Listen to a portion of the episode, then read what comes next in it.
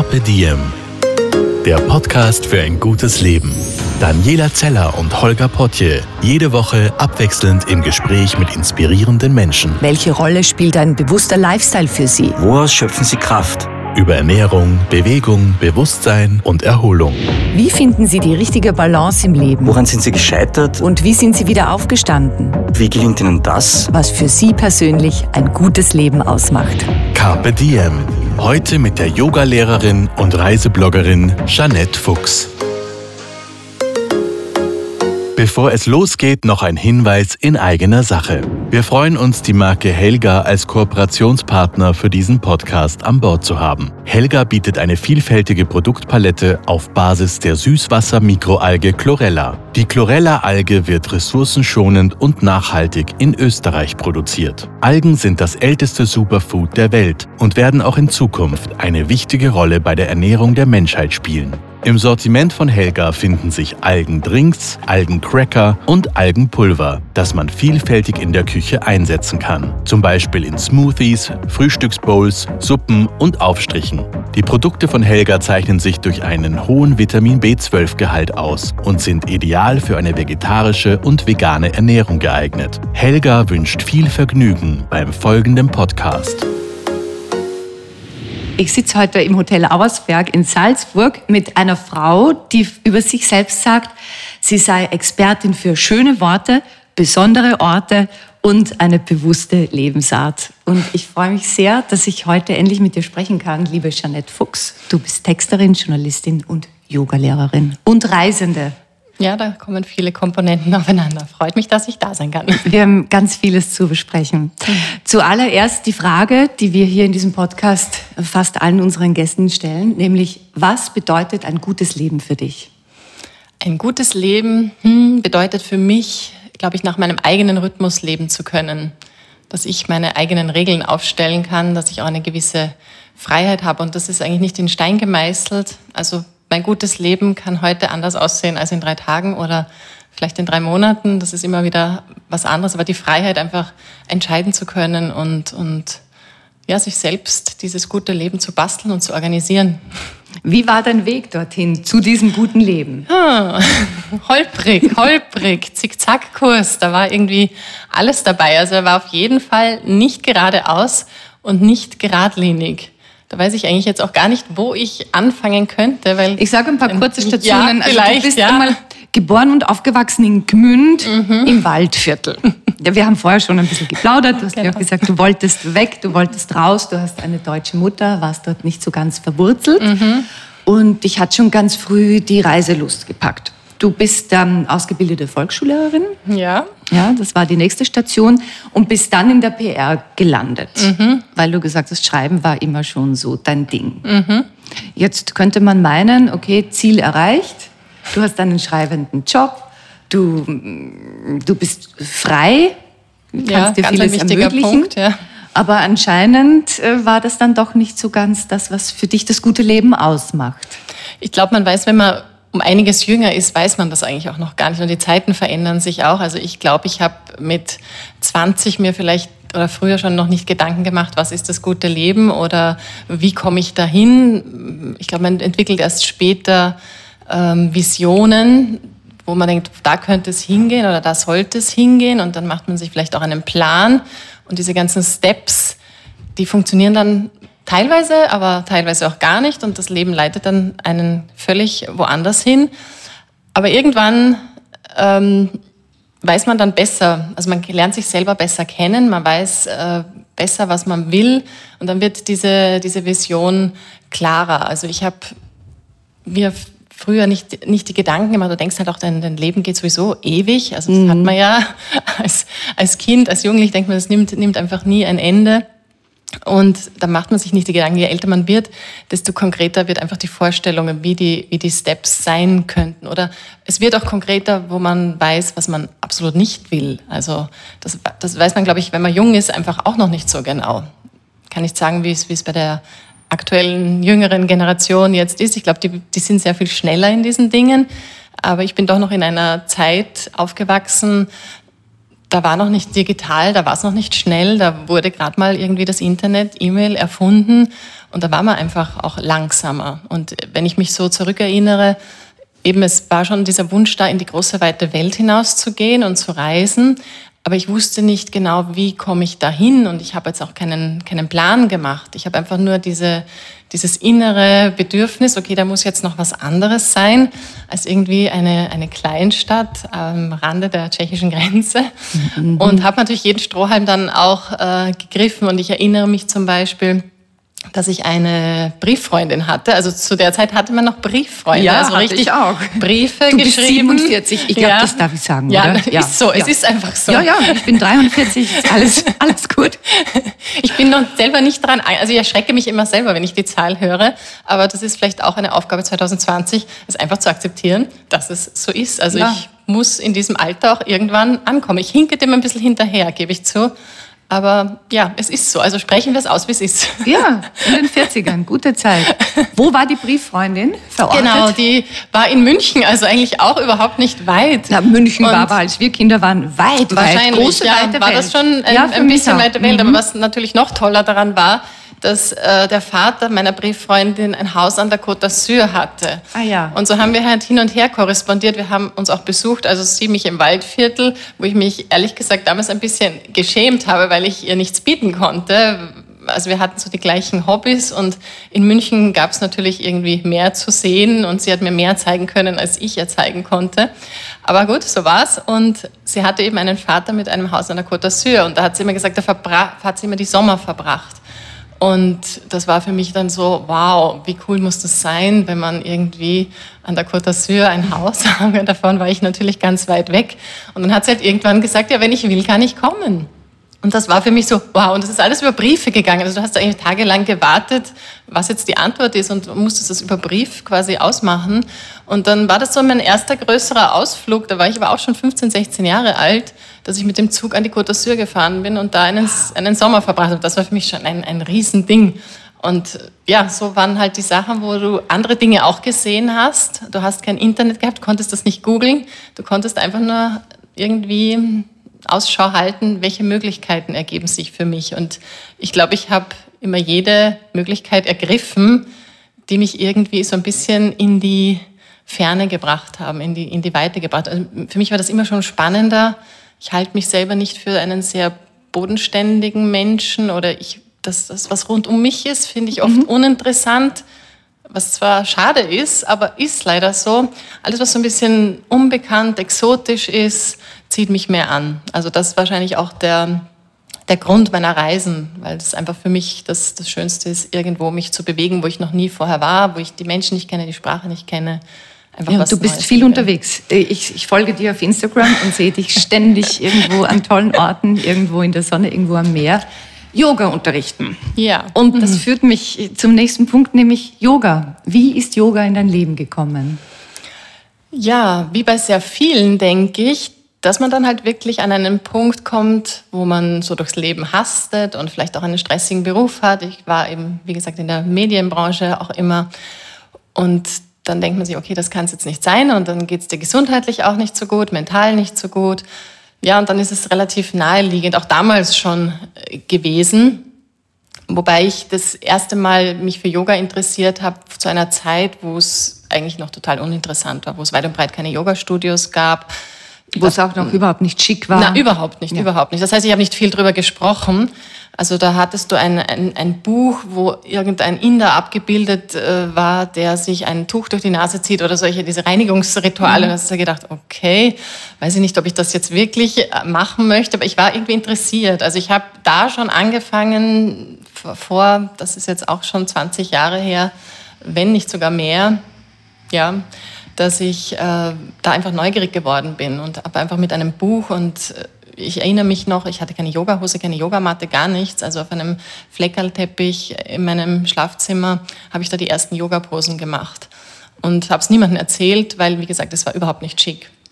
Aber dann, wie eben der Stress zugenommen hat und es ein bisschen bekannter war, habe ich mir gedacht, das könnte ich doch eigentlich machen. Ich könnte doch eigentlich eine Yogalehrerausbildung machen, nachdem ich schon viele Jahre für mich praktiziert hatte und einfach auch in verschiedenen Studios dann, also in Fitnessstudios wurde es ja dann doch schon angeboten. dann habe ich mir gedacht, ich mache eine Yogalehrerausbildung und das war 2011, glaube ich, wo ich in Bali eine Yogalehrerausbildung gemacht habe, was ja heutzutage ich denke, jeder macht eine Yogalehrerausbildung in Bali, kommt mir derzeit so vor. Nicht äh, jeder, also in deiner Wahrnehmung, in deiner Blase. Aber, in der Blase ja. ist es tatsächlich so, dass das äh, gang und gäbe ist. Jeder macht eine Weltreise, jeder macht eine, eine Yogalehrerausbildung in Bali und so war es bei mir auch. Nur ist es einfach jetzt schon ein paar Jahre her und zu der Zeit war es jetzt noch gar nicht so also haben mich viele gefragt, wieso machst du das in Bali oder warum machst du es nicht einfach hier oder warum macht man das nicht in Indien, weil das ist doch die Wiege des Yoga. Warum also, hast du es in Bali gemacht? In Ubud nehme ich an. Ja, genau, ähm, weil ich mich da immer schon mehr hingezogen gefühlt habe. Das hat sich dann auch nachher bestätigt. Ich war in Indien danach auch, weil als Yogalehrerin wirst du immer gefragt, warst du schon mal in Indien? Komischerweise, wie ich dann in Indien war, danach hat mich keiner mehr gefragt. Aber ich bin tatsächlich eigentlich nach Indien gefahren, um mich nachträglich zu überzeugen, dass ich sagen kann, okay, ich habe es jetzt gesehen, ich weiß, wie es dort ist. Es hat mich nicht angesprochen, muss ich mhm. echt so sagen. Also ich unterrichte selber ein sehr westliches äh, Yoga oder auch äh, nach der Yin-Yang-Philosophie. Das spricht mich mehr an. Das Indische, das, das ganz klassische Indische war nie so mein Ding. Was denn Mysore? Ich war nicht in Mysore, ich war in Goa und ich war in Rajasthan und habe da so einen Trip, so einen wahnwitzigen Roadtrip mit lauter Mädels und einem indischen Fahrer durch Rajasthan gemacht. Es war sehr, sehr, sehr spannend. Also das war mein Eindruck. Natürlich habe ich nicht alles von Indien gesehen, aber ich, ich glaube, es hat mich so überwältigt, diese Eindrücke. Das war mir von allem einfach zu viel, dass ich jetzt seitdem eigentlich nicht mehr den Wunsch verspürt habe, nochmal nach Indien zu fahren. Es ist vielleicht äh, ein bisschen ungerecht für das Land, das sicherlich viel zu bieten hat, aber jeder findet halt woanders so seine Bezugspunkte. Und für mich war es einfach Bali. Das ist einfach dieses Liebliche. Und ich finde alleine, dass die balinesischen Räucherstäbchen schon besser duften als die indischen. Das riecht alles süßer, es ist alles weicher und, und einfach auch mehr femininer, würde ich sagen. Es ist eine mehr dominierte Welt der, äh, der Frauen und das ist halt in Indien weniger. Ich glaube, das war auch irgendwie ein Grund, der, den ich da so wahrgenommen habe. Wobei ich jetzt auch sagen muss, seit 2011 war ich nicht mehr auf Bali und ich traue mich auch ehrlich gesagt gar nicht wieder hinzufahren, weil sich ganz, ganz bestimmt ganz, ganz viel geändert hat und ich mir dieses Erlebnis, was ich hatte, eigentlich nicht zerstören möchte. Deswegen habe ich so ein, ein bisschen das Gefühl, ja, lieber nicht hinfahren. Also und, du hast die Erinnerungen als Schatzkästchen in deinem Herzen. Ja, das war schon ein, ja. ein, sehr, ein sehr, besonderes mhm. Erlebnis, da wirklich im, im Urwald einen Monat mit äh, internationalen, also Menschen von, von aller Welt, mit denen ich bis heute befreundet bin. Also es war wirklich eine sehr intensive Zeit und auch eine sehr transformierende Zeit, dass ich mir das nicht kaputt machen möchte. Also Bali steht jetzt deswegen definitiv gerade nicht so an meiner obersten Stelle, wo ich wieder hin möchte. Verstehe ich gut, aber ich mhm. möchte mit dir gedanklich ja. nochmal hin. Ja. Kannst du dich an den Moment erinnern, damals auf Bali, wo du für dich gesagt hast, Yoga, das ist das, was ich auch beruflich ganz stark verfolgen möchte? Ja, es war so, dass ich aus einem ziemlichen Stress ähm, nach Bali gefahren bin, also wirklich gearbeitet bis zur letzten Minute. Ich habe auch den Wahnsinn betrieben, dass mein Teacher Training zu Ende war und ich bin am Sonntag von Bali zurückgeflogen und habe am Montag wieder in meinem Job angefangen zu arbeiten. Also oh, wow. das war natürlich der Fehler schlechthin, weil ich schon äh, gemerkt habe, ähm, dass ich in den äh, Tagen, also in den letzten Tagen des Teacher Trainings mich sehr verändert hatte und dass ich eigentlich gar nicht mehr so in diese andere Welt zurück kann. Also das war wirklich wie ein Faustschlag ins Gesicht. Woran haben die anderen das bemerkt oder woran hätten es die anderen aus seinem alten Leben bemerken können, dass die Jeanette, die jetzt vor ihnen sitzt, frisch aus Bali gelandet, eine andere ist? Ich glaube, weil ich da rumgelaufen bin wie ein Geist. Also ich war gar nicht ansprechbar. Leute, die mich gut kennen, wussten natürlich, was, äh, was da passiert sein könnte. Oder man hat dann einfach auch nur mit den Leuten Kontakt gehabt, die selber mit einem auf dieser Reise waren. Und so geht es mir immer wieder, wenn ich Retreats mache, also entweder selber unterrichtend oder auch ähm, einfach als Teilnehmer, dass das da bildet sich so eine Erfahrung gemeinsam mit den anderen Menschen, die kannst du jemand anderen eigentlich nicht erzählen. Also du kannst dir es sparen, jemandem das erzählen zu wollen, was in dir vorgeht und mhm. was du erlebt hast. Das kann jemand anderer gar nicht verstehen. Also ich, ich glaube, man hat sich nur gedacht, was ist mit ihr, ja. Aber was ist dir wichtiger geworden? Dass ich einfach nach meinem Rhythmus lebe oder dass ich hineinspüre, was brauche ich, was sind meine Bedürfnisse und die einfach auch ausleben kann. Und das zwar nicht nur einmal zwei Wochen, wenn ich auf Urlaub fahre, sondern einfach, dass es mein Alltag ist, dass ich eigentlich meinen Alltag so liebe, dass ich ihn von Urlaub nicht unterscheiden kann. Also es ist natürlich nicht immer so, ganz klar, man hat seine Stressmomente, aber das fließt sehr ineinander. Das hat auch seine Tücken, wenn man das, was man gerne tut, auch mhm. wenn das auch die Arbeit ist. Also ich kann da einfach keine, keine Grenzen machen. Hat den Nachteil, dass es auch mal passieren kann, dass ich halt mit meinem Computer Sonntagabend äh, Texte schreibe oder irgendwas muss fertig werden. Oder Yoga richtet sich natürlich auch nicht nach den zwischen, findet auch nicht zwischen 8 Uhr oder 9 Uhr und 17 Uhr statt. Sondern an den Randzeiten, äh, genau, dann, wenn die anderen genau. frei haben. Das heißt, das verschwimmt alles, aber letztendlich wollte ich das auch immer so. Also es gibt mir so eine gewisse Freiheit. Das, das Schlimmste für mich war immer eigentlich um, um 9 Uhr pünktlich in einem Büro zu erscheinen. Mhm. Ich habe es mit einer gewissen Disziplin hingekriegt. Man hat es hingenommen, dass ich es nicht pünktlich geschafft habe, aber letztendlich war es immer so ein bisschen ein Kampf, die, diese Bürozeiten einzuhalten. Mhm. Und, und das habe ich mir halt jetzt in den, in den Jahren erarbeitet, dass ich sage, okay, ich arbeite weitgehend dann, wenn ich möchte und wo ich möchte. Und ich, ich kann das einfach nach meinem eigenen Rhythmus bestimmen. Also ich muss sagen, ich bin eine sehr nachtaktive Nachteule und bin, kein, bin ein absoluter Morgenmuffel. Ich kriege schon das Morgen-Yoga hin, wenn es im Rahmen bleibt. Aber an und für sich bin ich ab 20 Uhr total produktiv, wo andere schon denken, sie gehen jetzt ins Bett. Also ich passe nicht in die, in die üblichen Bürozeiten. Da, da bin ich nicht aktiv, mhm. wenn eine Bürozeit ist. Aber es ist ja gut, dass du es für dich erkannt genau, hast. Genau, Wie lange hat es dann noch gedauert vom Weg aus der Anstellung heraus in die Selbstständigkeit? Ähm, nicht mehr so lange ich muss manchmal schon selbst so Revue passieren, die vielen Jahre, die man da so im Leben zusammensammelt.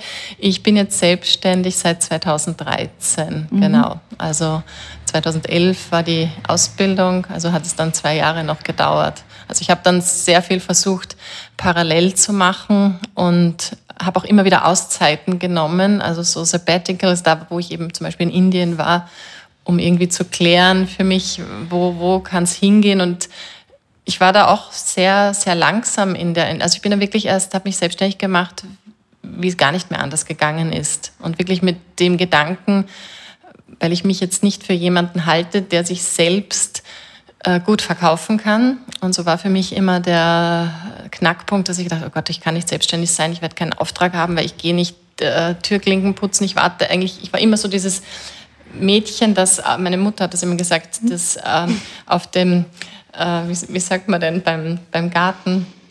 Am Gartenzaun? am Gartenzaun, dieser Pflock oder ich weiß jetzt den Namen nicht, wo du einfach ich, bin, ich bin einfach gesessen mhm. dort und, und das war halt zu der Zeit noch, Kinder haben draußen gespielt. Ich hoffe, es ist ein bisschen heutzutage auch noch so. Aber du bist einfach da draußen gegangen und ich bin nie zu den anderen Kindern hingegangen. Oder man hat sich dann so gegenseitig so rausgeläutet, angeläutet, kommst du raus, gehen wir spielen. Und das habe ich nie gemacht. Ich habe mich einfach immer nur da hingesetzt am Gartenzaun und habe gewartet, bis die Kinder zu mir kommen. Und die sind auch gekommen dann. Es hat vielleicht manchmal ein bisschen gedauert, aber ich, ich war nie so forsch, dass ich immer so hineingelaufen bin ins Leben. Ich habe immer gewartet, abgewartet. Und deswegen habe ich gedacht, die Selbstständigkeit ist für mich eigentlich nichts, weil ich gehe jetzt nicht da raus, fange an zu akquirieren, will jeden von meinen Leistungen überzeugen. Und lustigerweise habe ich es dann trotzdem gewagt, was einfach nicht mehr anders ging. Und dieses Problem hat sich überhaupt nie gestellt, weil dann wirklich tatsächlich alles irgendwie zu mir gekommen ist. Und das ist eigentlich jetzt immer noch so mein Prinzip, privat und arbeitstechnisch.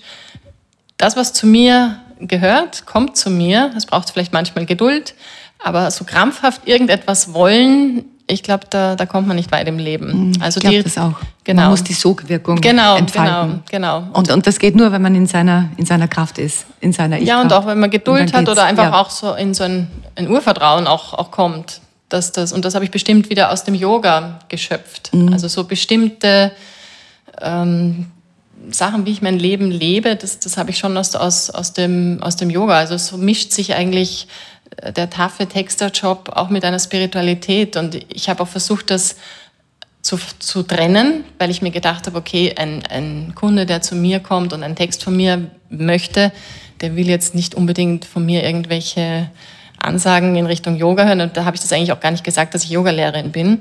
Umgekehrt war es genauso. Habe ich anfangs meine Yogastunden unterrichtet, habe aber nicht, nicht so raushängen lassen, dass ich eigentlich noch einen anderen Job habe, damit das dann nicht irgendwie blöd kommt.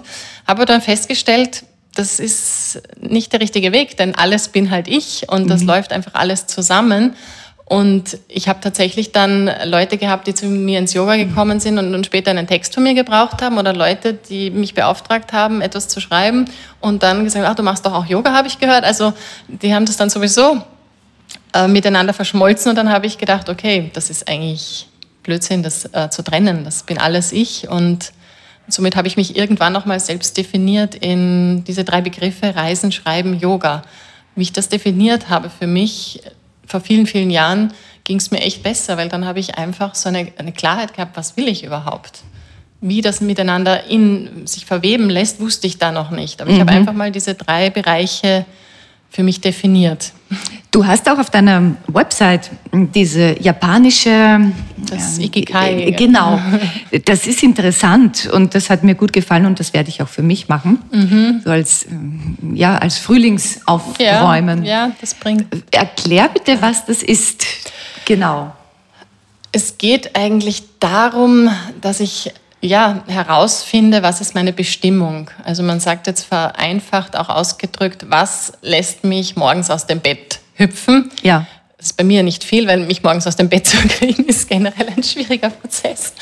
Aber einfach versinnbildlicht, ähm, warum möchte ich morgens aus dem Bett steigen? Und das heißt, ich muss mir da Fragen stellen, was mache ich einfach gerne? Mhm. Ich muss mir die Frage stellen, was äh, kann ich gut? Das muss sich ja nicht unbedingt decken. Da ist nämlich auch diese Sache, wenn ich etwas gerne mache, muss das nicht unbedingt mein, mein Beruf sein, muss das nicht unbedingt das sein, äh, womit ich mein Geld verdiene. Da habe ich auch irgendwo mal gelesen, wo jemand gesagt hat, was um Himmels Willen ist mit Hobbys passiert? Hat keiner mehr ein Hobby? Jeder will ein Business draus machen. Also du kannst ja auch einfach sagen, ich mache irgendwas. Ich, ich töpfere gerne, ich aber ich kann es nicht besonders genau. gut. Ja. Bei mir ist das Oder, Yoga. Ja. Ich mache Yoga sehr, sehr gerne, bin null ehrgeizig. Genau. So. Ich habe auch wieder aufgehört, Kopfstand zu üben. Das macht mir Angst.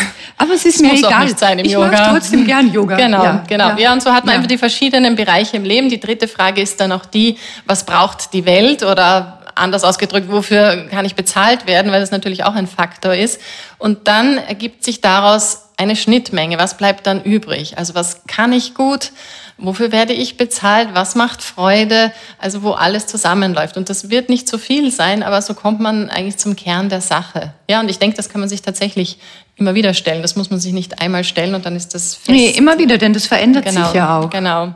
Und man darf auch Sachen wieder gehen lassen und dann kommt vielleicht etwas Neues. Ich habe auch in einem Podcast eine sehr interessante Sache äh, gehört, dass man sich einfach drei Prioritäten setzen soll, wo man sagt, okay, da fährt die Eisenbahn drüber, das ist mir wichtig. Also dass man sich einfach drei äh, Punkte setzt, wo man sagt, okay, also wenn das angegriffen wird, dann, dann tue ich das nicht, weil das ist mir einfach das mhm. Wichtigste. Und ich glaube, wenn man sich solche Listen macht und so ganz simple Visionen, dann, dann kriegt man mehr Klarheit. Auch wenn man sich halt im Detail nicht immer dran hält oder wenn sich einfach auf dem Weg auch ganz viel ändern kann. Ich glaube, man muss auch für diese Veränderung, Veränderungen immer offen sein, weil es wird nie geradeaus mhm. gehen.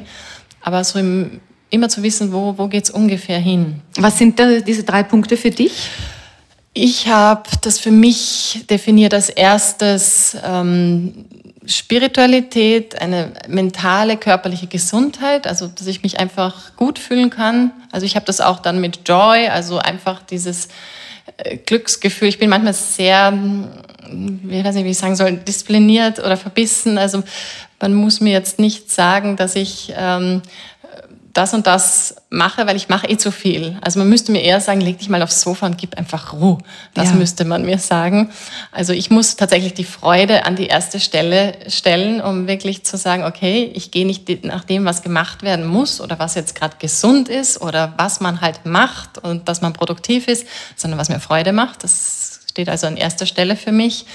Ähm, was habe ich an die zweite Stelle gestellt? Genau, die Arbeit, aber im Sinne einer kreativen Arbeit. Mhm. Also ich bin so ein, ein sprudelnder Quell der Kreativität. Das kommt ständig aus mir raus. Das kann manchmal ein bisschen anstrengend sein, weil man findet keine Ruhe, aber man hat ständig wieder irgendeine Idee. Äh, vor kurzem die Retreat Guides mit einer Freundin verwirklicht, was einfach so schön ist, wenn so ein Herzensprojekt dann auch Form annimmt. Also wenn man das wirklich schafft. Darüber möchte ich dann noch mit dir sprechen, mhm. ja.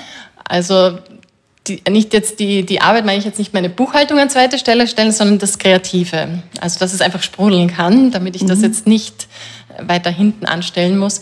Und an dritter Stelle, was eh schon relativ äh, spät an dritter Stelle ist, äh, werden viele an erste Stelle stellen, äh, sind die Beziehungen, sind Freund, Freundin, Eltern, Familie, also diese ganzen Beziehungen, die man im Leben hat. Aber auch das, also die sozialen äh, Beziehungen, die sozialen Netzwerke, was ja einfach auch extrem wichtig ist. Also ich denke auch gerade in diesem Jahr so für mich, ähm, man kann nicht alles im Alleingang schaffen. Mhm. Man kann eigentlich gar nichts alleine schaffen. Also man muss irgendwie nach außen gehen, man muss sich verbinden, verknüpfen. Das halte ich auch für ganz wichtig. Aber es ist dann trotzdem an dritter Stelle gerutscht. Aber letztendlich sehe ich diese drei Sachen gleichwertig. Ich denke, eine, eine Definition, sich einfach mal zu machen, ist wichtig. Man kann es eh wieder über den Haufen werfen. Ja. Was hat Yoga in dein Leben gebracht? Veränderung, Veränderung auf allen Ebenen, wirklich auf allen Ebenen. Ich, ich denke, ich war ein, ein anderer, ein komplett anderer Mensch Inwiefern zuvor. anders? Sehr kopflastig, auch vielleicht unnahbar, auch, es begleitet mich immer noch so ein bisschen, so Kontrolle, Perfektionismus, das sind immer noch meine Themen, aber sie sind weicher geworden oder ich, ich hinterfrage sie jetzt mehr. Also wir haben all diese Tools und Techniken rund um Yoga. Also es hat jetzt einfach nicht nur was zu tun mit Asanas auf der Matte üben, sondern man beginnt dann mit sich mit allen möglichen Sachen auseinanderzusetzen, sei es mit Meditation. Ich habe schon die äh, ganz abstruse Retreats gemacht und Tanzretreats und, und Schweigeretreats. Also es gibt so viele Dinge, die man machen kann, wo man so über sich was Neues lernen kann und das verändert dich natürlich. Wenn du mal sieben, acht Tage irgendwo bist und schweigst, dann, dann merkst, dann, dann hast du eine Konversation mit deiner inneren Stimme. Dann kannst du das nicht überhören, du kannst dich nicht ablenken. Und dann hatte ich wirklich so Erkenntnisse, wo ich mir denke, wow, und das, das verändert dich dann. Und Hat dich das auch radikaler gemacht, im Sinne von, dass du Dinge beendet hast? Hm, das ist eine gute Frage. Ich glaube, ich bin nicht so ein, ein radikaler Mensch. Also es dauert alles, alles sehr lang. Aber ja, im Ende, Endeffekt ist es vielleicht auch radikal. Nicht sofort. Es, es dauert immer so einen Prozess, bis der Punkt dann kommt. Sagen wir so. Also auf eine gewisse Weise, auf eine weiche Form, vielleicht radikal. Wie weit bist du von der Erleuchtung entfernt? Ganz weit. Was hindert dich daran, erleuchtet zu werden? Ganz, ganz, ganz weit. Ähm, ich glaube, das sollte gar nicht das Ziel sein, erleuchtet zu sein. Also man kennt ja verschiedene sogenannte spontan erleuchtete Menschen. Und wenn ich die sehe, weiß ich, dass ich so nicht sein möchte ist jetzt gar nicht irgendwie abwertend gemeint. Mhm. Inwie warum möchtest du so nicht sein? Ähm, das, das ist mir von mir zu weit weg vom Leben. Also das, weiß nicht, ich sehe es nicht als, als, als das Ziel. Was ich wichtiger finde, sind die sogenannten, also ich nenne es so, die Mini-Erleuchtungen, die man im Alltag hat. Das jetzt natürlich überhaupt nichts mit der großen angestrebten Erleuchtung zu tun hat. Aber ich finde, man kann in ganz banalen Momenten ganz großartige Erkenntnisse haben. Und sei es nur, ist mir selber schon passiert, du stehst in der Küche und kochst und auf einmal kommt dir irgendein Gedanke und auf einmal ist dir alles sonnenklar und du hast in diesem Moment gar kein Problem und denkst, wieso bin ich da nicht früher drauf gekommen? Und im Moment, wo du aber schon wieder denkst und sich der denkende Geist einschaltet, weil der sagt dann sofort, hey, was ist da los? Mhm. Was, was, was redest du da? Sobald sich der einklingt, ist dieser Moment auch schon wieder weg. Also der dauert nicht mal eine Sekunde. Wann war deine letzte Mini-Erleuchtung? Kannst du dich erinnern? Hm, ich könnte es jetzt nicht vom, vom, vom Tag her sagen, aber ich denke, auch eine Mini-Erleuchtung kann auch sein, dass ich einfach, und das, das kann ich, können wir beide heute noch da draußen auf der Straße haben. Wir können es auch jetzt in diesem Moment Wir können es auch jetzt haben. Aber ich glaube, wir haben schon eine Erleuchtung. ja, ho hoffentlich alle, die uns zuhören, auch. Oder zumindest eine, eine, eine Verbundenheit, Absolut. dass man denkt, da bewegt sich Energie. Absolut. Aber man merkt das oft, wenn man auf der Straße geht und man ist selber ganz mürrisch, also einfach eh der, der Klassiker. Es wird ein keiner anlächeln, es wird ein, ein keiner irgendwie ein Lächeln schenken. Wenn man aber selber mit irgendeinem inneren Strahlen hinausgeht, dann kommt auch was zurück. Ich habe gestern erst meinem Freund erzählt, das Beispiel, wenn ich oft Post bekomme und unser, unsere Wohnung ist im zweiten Stock, also wenn der Herr von der Post kommt und es kommt immer jemand anderer, muss er diese zwei Stockwerke hochlaufen und davon ist nicht jeder begeistert. Und es ist einer dabei, der hat mir gestern erst ein Paket gebracht und der war sowas wie von mürrisch und, und der ist nie, der ist nie freundlich. Und ich denke mir, er tut sich einfach selber keinen Gefallen. Aber ja, was will man machen? Und dann mhm. gibt es einen, es ist ein Italiener und der, wenn der kommt, der strahlt als Ganzes, der sieht diese praktisch diese zwei Stockwerke gleich als Workout und Signorina und da da da und wünscht einen schönen Tag und ist einfach immer nur gut drauf. Und dann denke ich mir, okay, beide haben denselben Job, beide mhm. haben denselben, das ist vielleicht, ich kann das sagen, oh Gott, ist das ein mieser Job und ich habe keine Lust drauf und ich will nicht zwei Stockwerke hochgehen. Aber genau denselben Job macht ein anderer und der hat Freude dabei. Er macht mir Freude, wenn er mich schon anlächelt, er macht sich auch selber eine Freude. Und das, das meine ich. Sind so was du gibst, kommt zurück. Ja, genau. Und was du in den Wald hineinschreist, das, genau. das kommt als Echo genau, Retour. Genau, also das, auch das zähle ich unter Mini-Erleuchtungen. Mhm. Weil ich denke, oft kann man von solchen Menschen viel mehr lernen als von den wahnsinnig erleuchteten Meditationsmeistern. Klar kann man von denen auch was lernen, aber ich denke, so im Alltag kann man viel mehr lernen. Ja, und äh, ein paar von denen haben sich auch mittlerweile schon wieder entzaubert. Also, ja, ja, ja, ja, genau. Wie, wie stehst du zu dem Guru-Tum, das im Yoga ja weit verbreitet ist und in der Yoga-Gemeinde? Ich sehe das Wort Guru anders. Also das, das hat natürlich immer so einen, einen Beigeschmack. Guru ist ja eigentlich auch nur eine, eine Kraft übersetzt, die dich vom Dunklen ins Licht führt. Also wenn man das so sieht, hat man dann einfach auch gar keine schlechte Bedeutung in dem, in dem Wort Guru. Ansonsten bin ich persönlich jemand, der nicht nur einem Menschen folgen kann mhm. oder nicht nur einer Linie folgen kann. Ich werde oft im Yoga gefragt, was war das jetzt für ein, ein Yoga-Stil, den du da unterrichtest? Das kann ich dir nicht sagen, weil das sind einfach so viele Einflüsse, die ich im Laufe meines Lebens gesammelt habe und das überall das Beste habe ich mir behalten und das, da kommt ein neuer Mix zusammen. Also es passt für mich eigentlich überhaupt nicht einem Guru zu folgen und alles, was der tut und sagt, für richtig zu erachten und dem blind zu folgen. Und ich finde, das sollte es auch nicht sein. Man ist ja auch sein eigener innerer Guru, wenn man so will. Und, und es geht darum, über den Tellerrand zu blicken und einfach verschiedene Perspektiven nochmal zusammenzuholen. Und also so geht es mir persönlich. Mhm. Das wird mir schon wieder die Freiheit rauben. Es wird es mir schon wieder ein bisschen eng machen, wenn ich da blind einem Menschen um die Welt folge und, und alles, was der sagt, äh, ist richtig. Es haben sehr viele Menschen sehr viele schlaue Dinge zu sagen und überall muss man sich das rausnehmen, was für einen gerade am besten passt. Denke und, und womit man selbst in Resonanz geht. Genau, genau. Ja. Was hat Yoga auf körperlicher Ebene verändert bei dir? Mm, ich glaube, auf körperlicher Ebene gar nicht so viel oder zumindest ist es gar nicht ähm, der Fokus. Also wie ich mit Yoga begonnen habe, natürlich schon, da ist der Körper einfach im, im Fokus und ich kann mich erinnern, ich habe immer, ähm, also wie ich wirklich noch nicht gut Yoga praktiziert habe, so die ersten Übungen gemacht habe, da war immer so diese Übung, du machst eine Grätsche sitzend und mein, äh, mein Gefühl war immer, ich möchte mit meiner Stirn da vorne auf den Boden kommen. Mhm. Zwischen deinen Beinen. Genau. Ja? Und dann habe ich doch tatsächlich, damit ich das einfach schaffe, meine großen Zehen gegriffen und einmal mit viel Kraft nach unten, dass die Stirn einmal kurz auf den Boden kommt. Also ein völliger Schwachsinn, das zu machen. Ja. Aber habe ich gemacht, so, okay, es geht.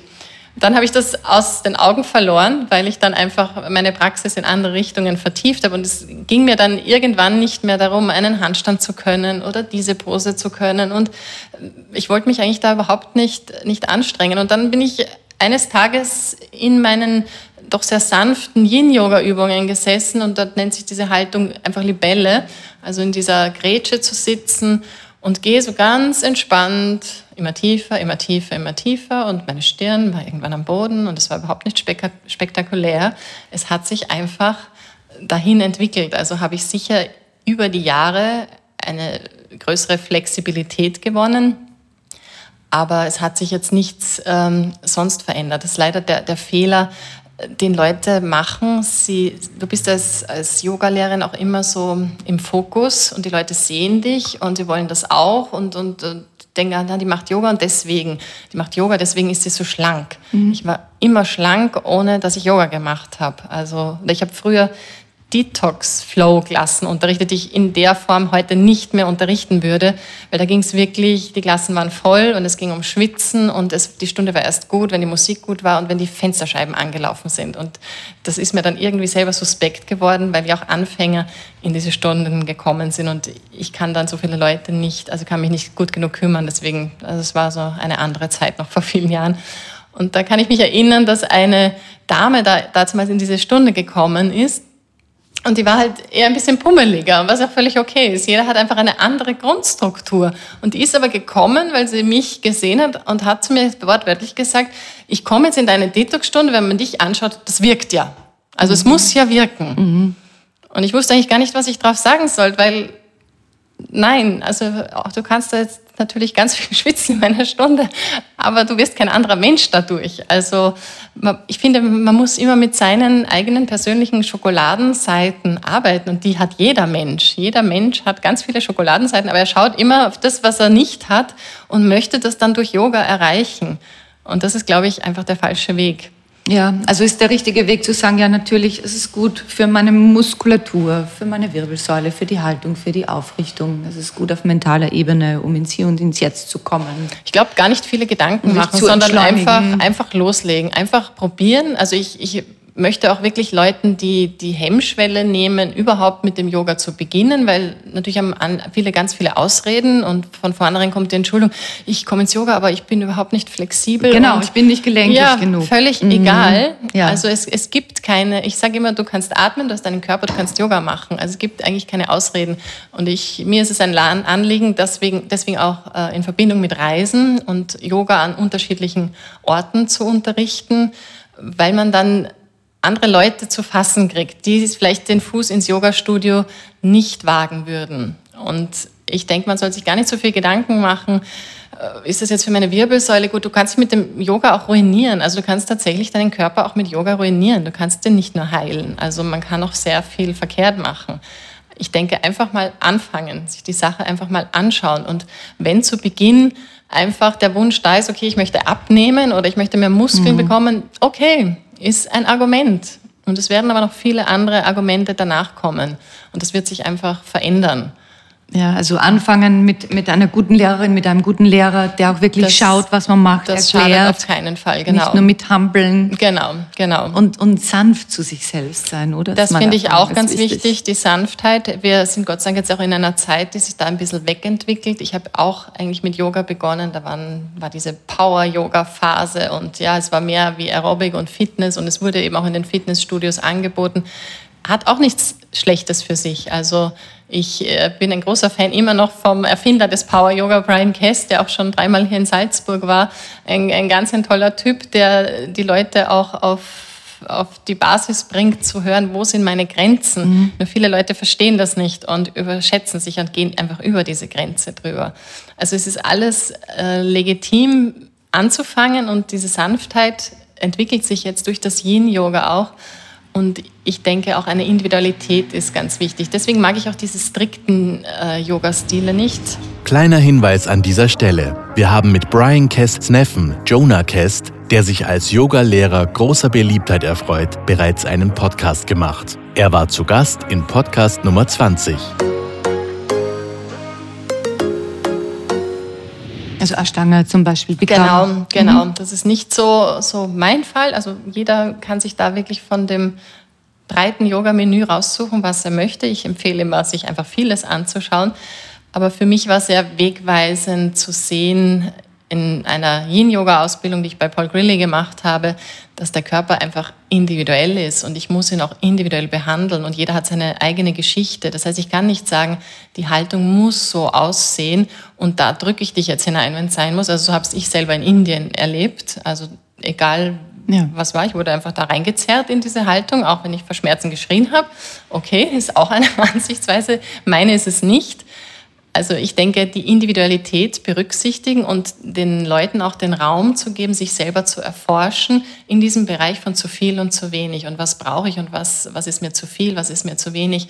Deswegen bin ich so ein Fan von dieser Yin-Yang-Philosophie. Die, die du ja unterrichtest. Genau. Ja, du unterrichtest Vinyasa Flow unterrichtest doch auch kraftvolles Yoga, immer mit den, den jenen Ja, das Elementen, ist eigentlich immer der Ruhigen. Aspekt, der einfach auch diese Sanftheit hineinbringt und auch die, die Individualität hineinbringt. Das Vinyasa Flow natürlich, weil ich einfach ein Fan von kreativen Bewegungen bin und eben auch von, von Flow, von fließenden Bewegungen.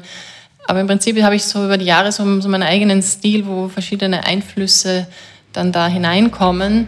Und es ist es geht eigentlich immer um die Frage, okay, was ist mein Yang und was ist mein Yin und was fehlt mir gerade und wie komme ich in die Balance? Und wenn ich im Raum 10, 20 Leute habe, dann ist das für jeden wo, woanders diese Balance. Weil jeder hat einen anderen Tag, eine andere Woche hinter sich, eine andere Vorgeschichte, ein anderes Befinden gerade. Und um damit zu arbeiten, und das geht halt in Yin-Yoga-Haltungen ganz gut, weil du ja mehrere Minuten äh, darin verweilst und dann bist du einfach konfrontiert mit dem, was da jetzt hochkommt. Und ich finde es viel, viel schwieriger und anstrengender auch, als ja. Äh, fordernde Young-Stunden. Stimmt, ehrlich es, gesagt. Ist, es ist auf einer anderen Ebene mhm. wirklich fordernd. Also fordert mich mehr heraus. Ja, und ich merke auch, Leute, die zum ersten Mal ins Yin-Yoga kommen, die, ja, die haben dann Unruhe. Weil natürlich, mhm. ich versuche das dann immer mit Worten zu beschwichtigen, dass natürlich alles jetzt sein darf und alles Mögliche da aufkommen kann. Aber die tun sich schwer, also es ist ja eines der schwersten Übungen, mit sich selber sich beschäftigen und mit sich selber klarzukommen, sich selber auszuhalten und eben diese innere Stimme, die da immer plappert, äh, hören zu müssen. Aber es ist auch schön zu sehen, wenn, wenn die Leute mehrfach kommen und dabei bleiben, wie sie wirklich ins Spüren kommen. Also es ist für mich immer so, so schön zu sehen, eben all meine Stunden haben irgendwie diesen Yin-Yang-Deckmantel und, und wenn die Leute wirklich sagen, oh, ich, ich fühle mich echt gut und, und schreiben das immer mir zu, sage ich, das war ich nicht, das warst du selber. Also mhm. weil du ja selber das in der Hand hast und, und für dich gefunden hast, wo ist meine Balance irgendwo zwischen Yin und Yang oder das läuft ja alles ineinander. Außerdem üben wir ja auf der Matte fürs Leben. Genau, das und ich auch im Leben gibt es die Sachen, genau. wo man viel Kraft braucht, wo es genau. turbulent ist, ja genau. Yang, aber dann auch wieder Situationen, die man auch aushalten muss, wo man nicht rausgehen kann aus der Situation. Ja, ja. Und das, finde ich, übt man im, im Yin-Yoga Stimmt, so gut. stimmt. Und ich finde, man kann auch gut mit den Emotionen arbeiten, was in der chinesischen Philosophie ja auch äh, sehr stark ist also jedem Element ist eine Emotion äh, zugeordnet. Zum Beispiel jetzt äh, Leber, Element Holz ist die Emotion Ärger, Wut. Mhm. Und das sind ja alles Emotionen, die wir in unserer Gesellschaft eher unterdrücken. Wir unterdrücken die Trauer, die Angst, die Wut. Das ist etwas, was man nicht zeigt. Das verändert sich gerade, Gott sei Dank, ein bisschen. Aber in, der, in dieser chinesischen Philosophie sind diese Emotionen einfach alle wertfrei. Die dürfen alle da sein. Also es ist jetzt nichts Schlechtes Wut zu empfinden. Also auch Yogis und Yoginis dürfen wütend sein. Ja, also jeder darf wütend sein. Er sollte vielleicht nicht aggressiv sein, aber eine Wut spüren zu mhm, dürfen, eine Angst spüren zu dürfen, das, das sollte man sich selbst wert sein, dass man das nicht unterdrückt und bleibt die Energie stecken. Verfolgst du auch bei der Ernährung den yogischen Lebensstil? Lustigerweise, jeder, der weiß, dass ich Yoga mache, sagt, du bist bestimmt Vegetarierin lustigerweise was umgekehrt. Ich war vorher Vegetarierin, bevor ich zum Yoga gekommen bin, weil ich mit 16 an einem heißen Sommertag beschlossen habe, ich esse kein Fleisch mehr. Also da war eigentlich auch nicht die Rede von Vegetarier sein und von Veganern hatten wir überhaupt nicht gesprochen. Ich habe einfach nur gesagt, ich esse kein Fleisch mehr und seitdem ist es dabei geblieben. Hast du eine bestimmte Ernährungsweise, die dir gut tut? Ja, da kommen auch wieder viele Einflüsse zusammen und ich würde auch sagen, das ist ebenso wie bei Yoga, dass du einfach auf deine Individualität hören solltest. Es gibt ja allerhand Regeln, ob man jetzt die ayurvedischen Ernährungsregeln, die aus der Fünf-Elemente-Lehre. Es gibt ganz, ganz viele. Das heißt aber nicht, dass ich irgendetwas strikt verfolgen sollte, sondern jeder muss da ein bisschen für sich herausfinden, was passt für mich und passt, passt nicht. Also was für mich sich seit sehr vielen Jahren eingeprägt hat, dass ich morgens aufwache und ich trinke ein warmes Zitronenwasser. Das mache ich seit Ewigkeiten, da denke ich jetzt nicht mehr drüber nach. Das ist wie, wie Zähneputzen. Und ich glaube, das kann einfach nicht schaden. Ich glaube, es kann niemandem schaden und es ist ein sehr einfach, eine sehr einfache Sache, die man machen kann. Also was bewirkt das warme Zitronenwasser? Es ist mal auf jeden Fall besser, wenn du natürlich mit deinem Kaffee startest, wenn du einfach damit schon, und es bringt einfach so deinen, deinen ganzen Körper, es ist ein wie so ein Kickstart in den Tag. Mhm. Also viel mehr ist es jetzt, glaube ich, auch nicht. Einfach bringt alle Prozesse in Gang, hat reinigende Wirkung. Also ich denke, das, das kann gar nicht verkehrt sein. Also es gibt bestimmte Regeln, glaube ich, wo man sagt, naja gut, das intermittente Fasten zum Beispiel halte ich jetzt wieder für ein bisschen einen, einen Hype, der den ja, ich gerade für Frauen jetzt nicht so gut finde, aber das ist auch wieder eine persönliche Meinung. Warum ich, nicht?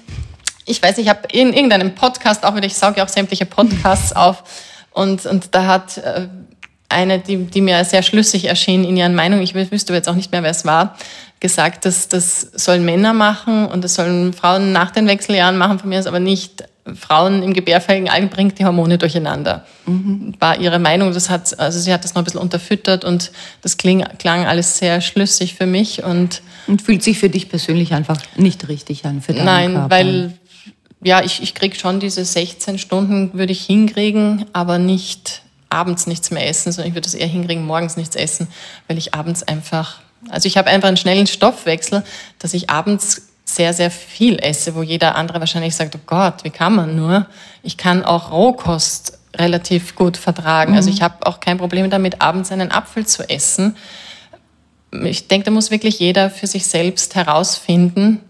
Und ich habe da sicher schon sehr viel experimentiert, habe sicher auch schon Dinge gemacht, die überhaupt keinen Sinn ergeben, einfach in diesem Experimentieren. Aber es ist wichtig, auch über sich selber etwas herauszufinden und lieber experimentiere ich mit mir selber, als würde ich mir von einem Arzt jetzt das sagen lassen oder ein Medikament drüber schieben lassen, weil wie soll es er wissen? Es kann nur ich wissen. Ich kann halt mal daneben greifen, aber dann habe ich es ausprobiert und dann weiß ich es.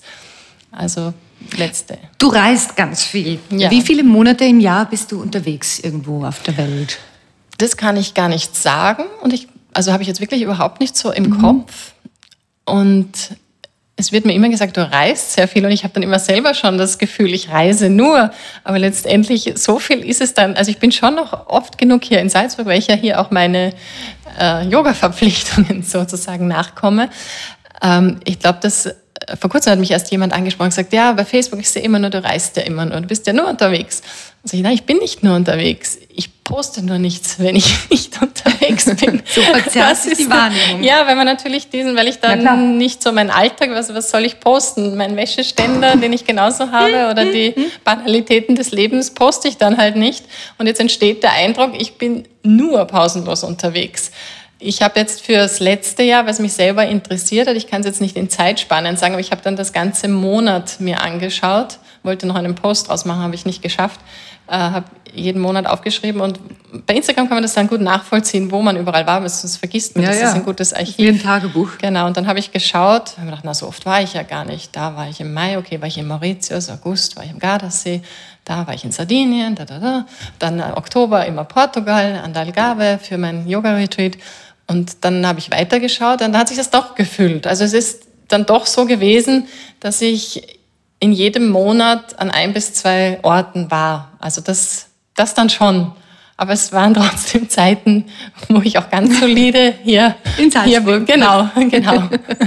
Wie schaffst du es in Balance zu bleiben in, in, in anspruchsvollen Reisezeiten? Ich brauche, glaube ich, das Reisen um im Balance zu bleiben. Es macht mich eher unrund, wenn ich nicht reisen kann tatsächlich.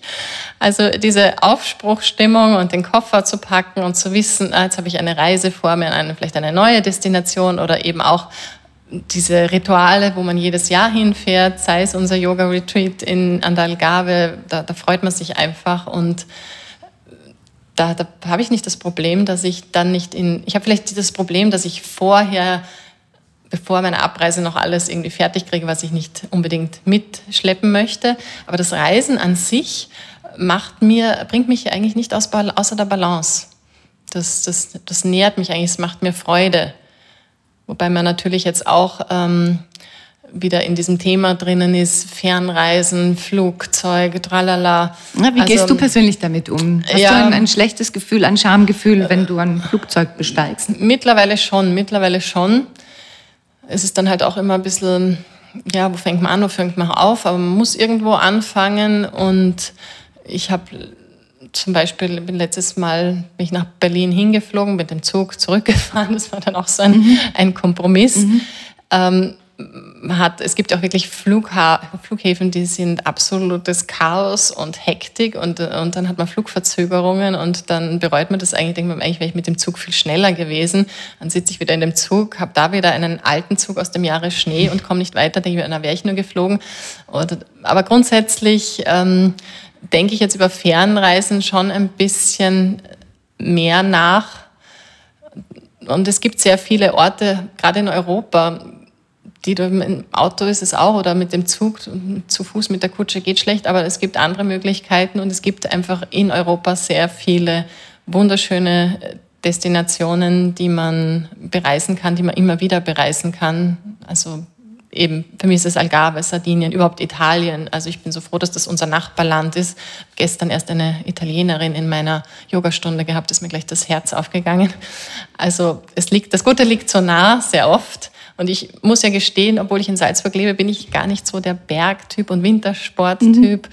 Also es zieht mich echt immer ans Meer, aber das Meer ist halt leicht erreichbar. Es ist nicht so weit und, und ja, das Meer ist auch in Sardinien wunderschön. Es muss nicht Malediven, Seychellen und so weiter sein. Auch schön, keine Frage. Und manchmal ist auch ein See im Salzkammergut Die sehr, Seen sehr schön. sind ja. sowieso, mhm. genau. Also da bin ich auch sehr froh, dass die Seen hier nicht weit entfernt sind. Ich habe die auch für mich entdeckt. Ja, die sind wirklich. Der Attersee, der Traunsee, ja, der Fuschelsee. Der Fuschelsee ist mein Lieblingssee, weil er da gleich der nächstgelegene ist. Also da kann man tatsächlich an einem Nachmittag beschließen, okay, da fahre ich jetzt schnell raus. Und der Sommer dieses Jahr oder letztes Jahr war sehr schön, dann konnte mhm. man das gut nutzen. Du hast ein neues Projekt ins Leben gerufen, das Me Treat. Mhm. Was ist ein Me Treat? Retreat, glaube ich, ist allgemeinhin bekannt, aber ja. Me Treat ist neu. Ich glaube, Retreat hat sich mittlerweile äh, doch durchgesetzt, der Begriff. Das war vor ein paar Jahren noch nicht so. Also wie ich mein erstes Retreat gemacht habe mit Brian Kest, auch in Portugal vor vielen, vielen Jahren, habe ich erstmal gegoogelt, was so ein Retreat jetzt gemeint ist, weil ich gedacht habe, oh, nicht, dass ich da zu tief in spirituelle Sachen reingezogen werde, die ich nicht will. Aber letztendlich bedeutet es nichts anderes als Rückzug und dich von dem Alltag praktisch zurückzuziehen. Und das machst du halt üblicherweise an einem Ort, der dem Alltag fern ist. Und du machst es üblicherweise in einem Hotel oder an irgendeinem Platz, irgendwo, wo du angeleitet wirst. Und meine Idee war die, nachdem das Retreat-Angebot wahnsinnig groß ist und ich kriege immer sehr viele Fragen online von Leuten, die sich da gar nicht mehr zurechtfinden, die gerne sowas machen möchten, mhm. aber gar nicht wissen, wo sie jetzt anfangen sollen und welcher Lehrer und welcher Ort und sind eigentlich völlig überfordert. Das nächste ist auch der, der Kostenfaktor. Ich meine, man könnte natürlich das ganze Jahr schöne Retreats bereisen. Es gibt ganz, ganz viele tolle Sachen, nur ja, muss es natürlich auch mit seinem Budget und mit seinem Alltag ähm, vereinen können. Und man muss fliegen, weil man das aus Klimagründen nicht möchte. Hm? Wenn man das eben jetzt weiter, weiter ja? weg ist. Und so kam einfach die Idee, ein Retreat, das man für sich selber machen kann. Also eine Anleitung zu machen, um ein Retreat für sich selbst zu erleben. Deswegen MeTreat, also ein Name, der sich dann angeboten hat. Und in unserem ersten, also mit der Kathi zusammen, habe ich das realisiert. Ich habe weitgehend die Inhalte gemacht. Die Kathi ist auch jetzt Yogalehrerin und begeisterte Yogini und auch Grafikdesignerin.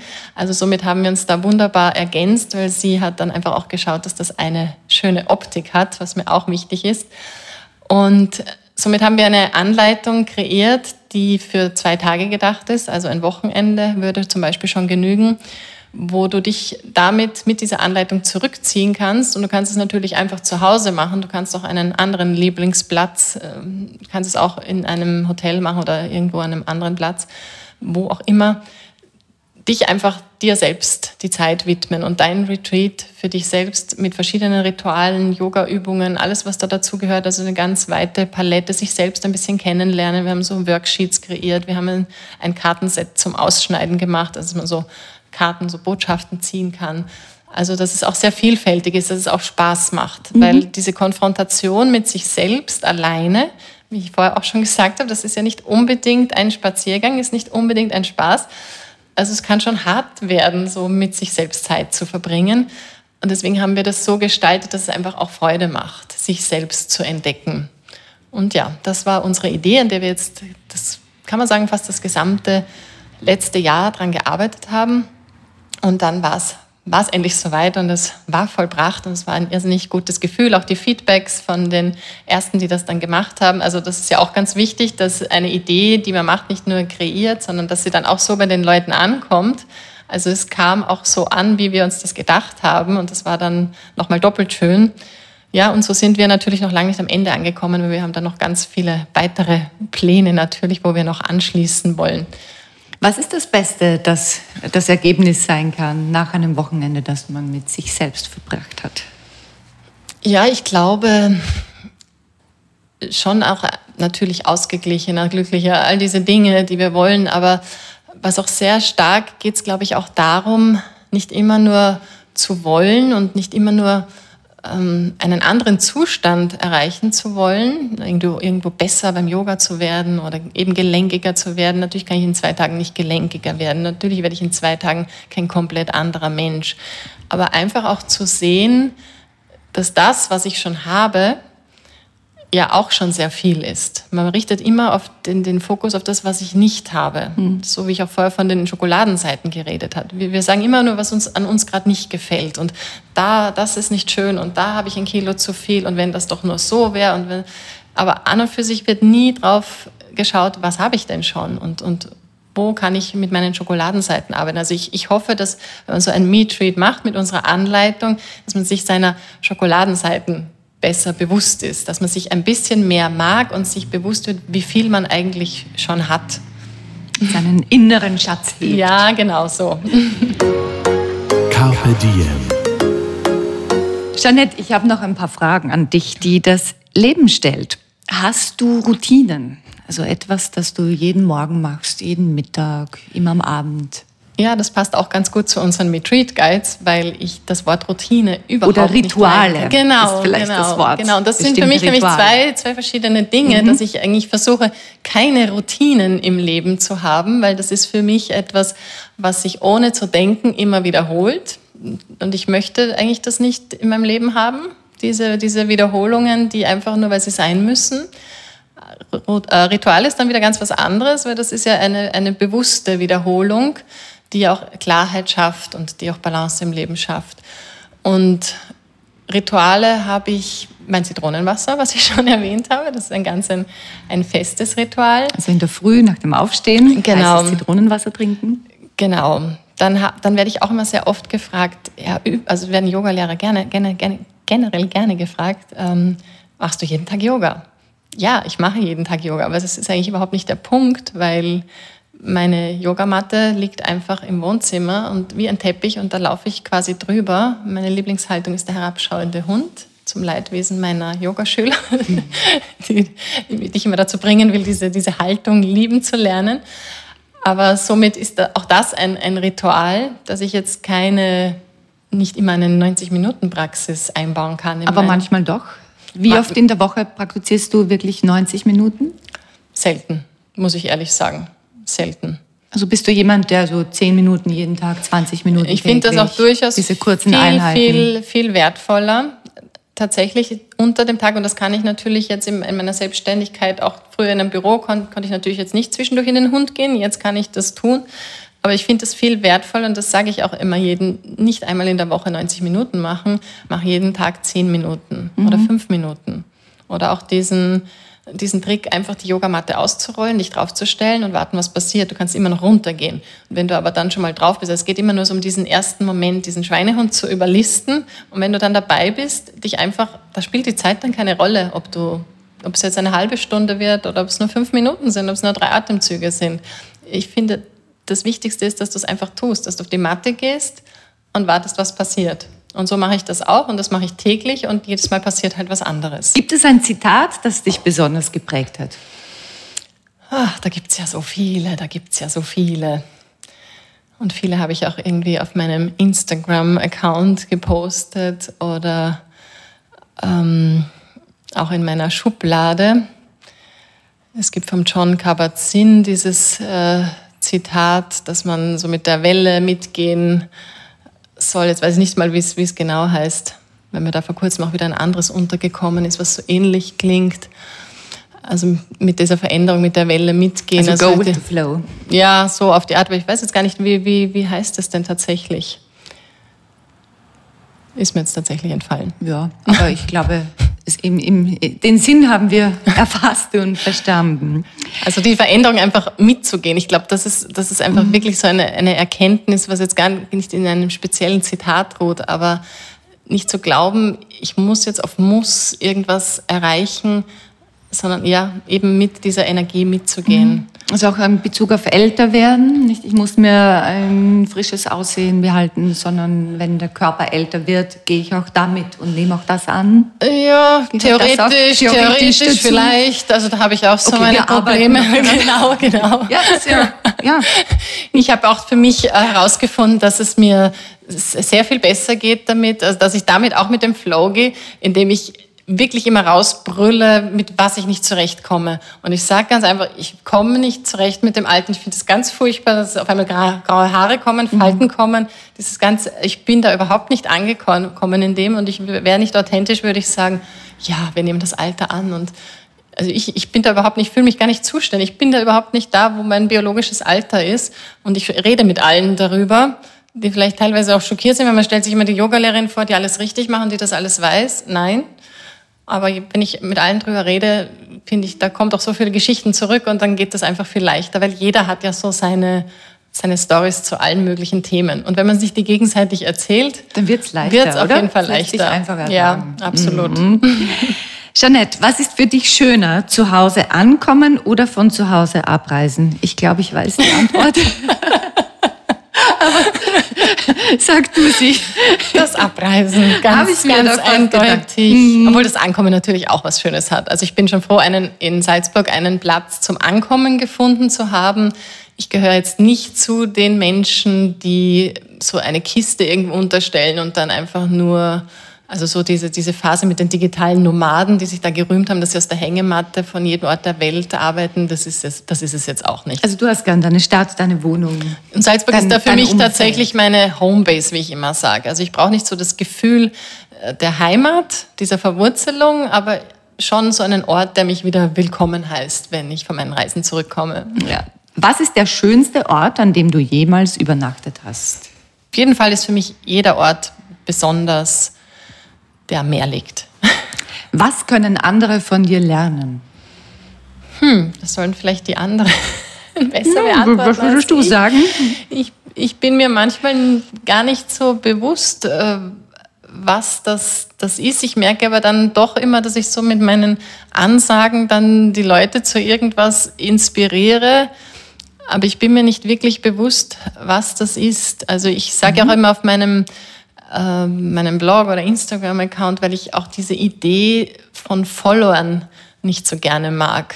Weil Follower, das klingt für mich so, so passiv, wie so ein Lemming. Und äh, deswegen habe ich auf, weil ich auch diesen Newsletter habe, meine Tribe Notes, wo ich immer sage, man hat die Follower, die man verdient und meine Follower sind keine Follower, aber das sind einfach Menschen, die selber Ideen haben, die auch mich inspirieren, wo das auch in, in zwei Richtungen gehen. Also die nicht einfach nur schauen, aha, was macht die Jeanette, das mache ich auch.